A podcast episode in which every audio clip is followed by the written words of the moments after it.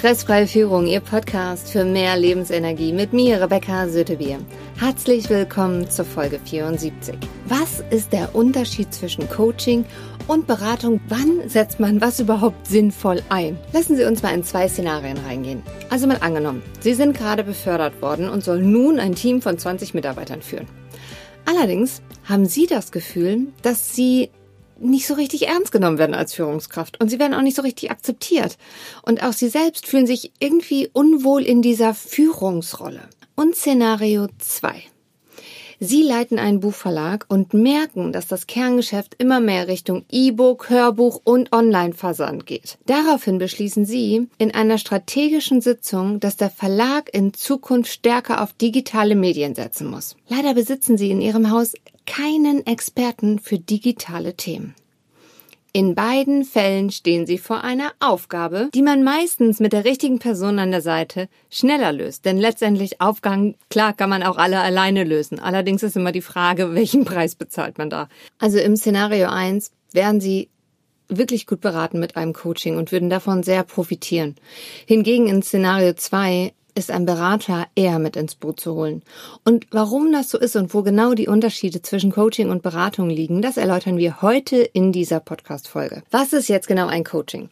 Also unter Coaching versteht man in der Regel ein vertrauliches Gespräch und das dient zur persönlichen Reflexion und zur beruflichen Weiterentwicklung. Durch bestimmte Fragetechniken und Methoden bekommt der Kunde eine neue Perspektive und somit auch andere Handlungsmöglichkeiten an die Hand.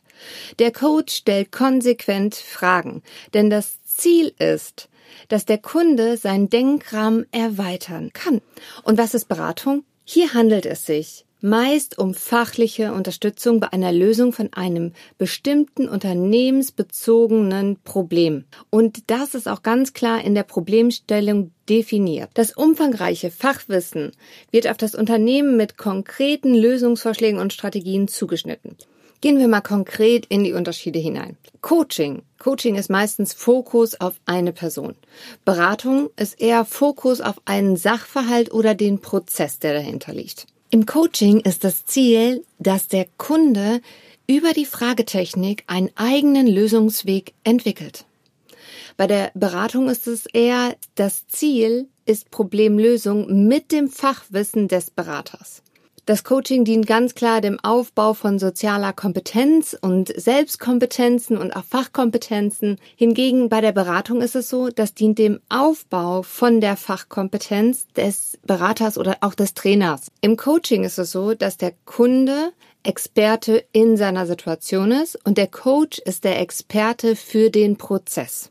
Bei der Beratung ist es so, da ist der Berater der fachliche Experte und der Kunde ist der Experte, wie das neue Wissen für seine Aufgabe quasi zu nutzen ist. Also in dem Fall genau umgekehrt der Prozessexperte. Natürlich haben die beiden auch Gemeinsamkeiten. Ich habe mal drei herausgezogen und zwar auf jeden Fall lösungsorientierte Vorgehensweise mit Fokus auf die Zukunft. Zweitens, es wird auf jeden Fall durch professionell ausgebildete Fachkräfte durchgeführt. Und drittens, es steigert die Energie und die Produktivität durch das lösungsorientierte Handeln. Beide Maßnahmen haben jetzt ihre Stärken.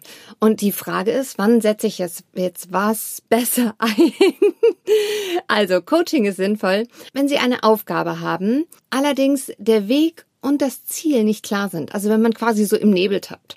Und wenn man grundsätzlich unzufrieden ist und gar nicht so genau weiß, wo kommt das überhaupt her? Also wo liegt der Hund begraben? Oder auch, wenn man immer wieder vor der gleichen Aufgabe steht und dieses einen total unzufrieden macht. Also sei es, dass man halt privat zum Beispiel auch ständig immer vor einem Streit steht oder sich tatsächlich immer ständig streitet. Unter anderem auch, wenn Sie sich beruflich und persönlich weiterentwickeln möchten und neue Kompetenzen ausbauen möchten, lernen möchten, wann macht Coaching jetzt Sinn? Ein Beispiel dafür. Also, Martin ist Ende 30, der ist ehrgeizig, beruflich, richtig erfolgreich.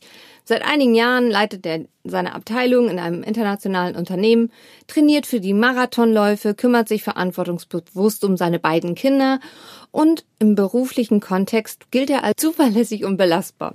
Martin stellt wirklich hohe Ansprüche an sich und auch an andere, bemüht sich aber auch sehr, damit Fairness und Menschlichkeit mit im Team dabei sind.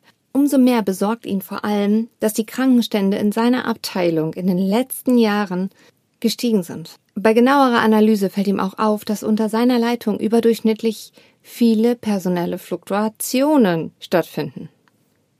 Äh, Martin fragt sich, hm, ist das Zufall oder könnte das vielleicht mit meinem Führungsstil zu tun haben? Da sein Unternehmen im Rahmen der Führungskräfteentwicklung auch regelmäßig Business Coaching anbietet, beschließt er, sich dieses Thema genauer mal anzugucken und dort anzusprechen. Also eine perfekte Situation zum Coaching zu gehen. Beratung hingegen ist sinnvoll, wenn Sie vor einer klar definierten Aufgabe stehen.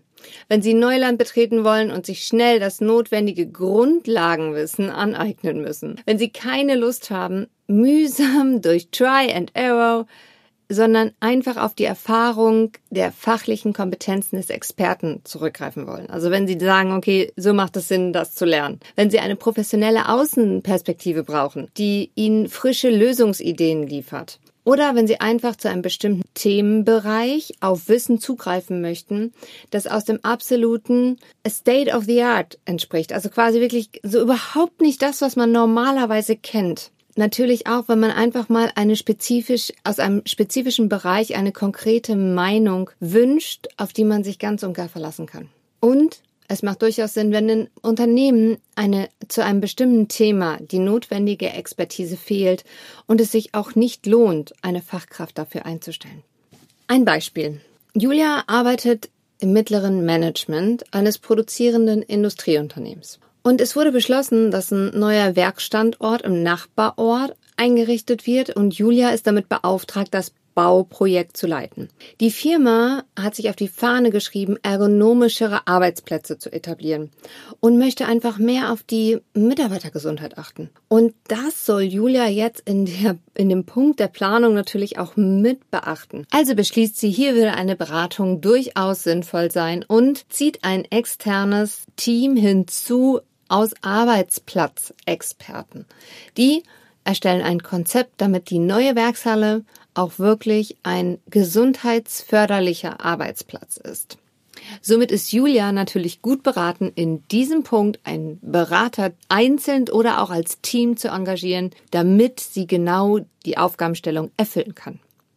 Wenn Sie Zeit gewinnen wollen und gerne mit einem Profi an der Seite arbeiten möchten, weil Sie dadurch sicherer, kontinuierlich und schneller zu Ihrem Ziel kommen, dann schreiben Sie mir eine E-Mail an anfrage@rebecca-sötebier.de.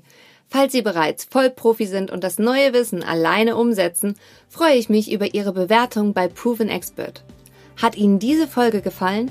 Dann teilen Sie sie gerne mit Kollegen und Freunden. Sie finden alle Verlinkungen unten in den Show Notes. Und wie immer in der Realität ist es auch so, es gibt nicht nur schwarz und weiß. In der nächsten Folge geht es darum, drei Kernstrategien an der Hand zu haben, wie man den richtigen Coach und Berater auswählt. Bis dahin alles Gute für Sie, Ihre Rebecca Sötebier.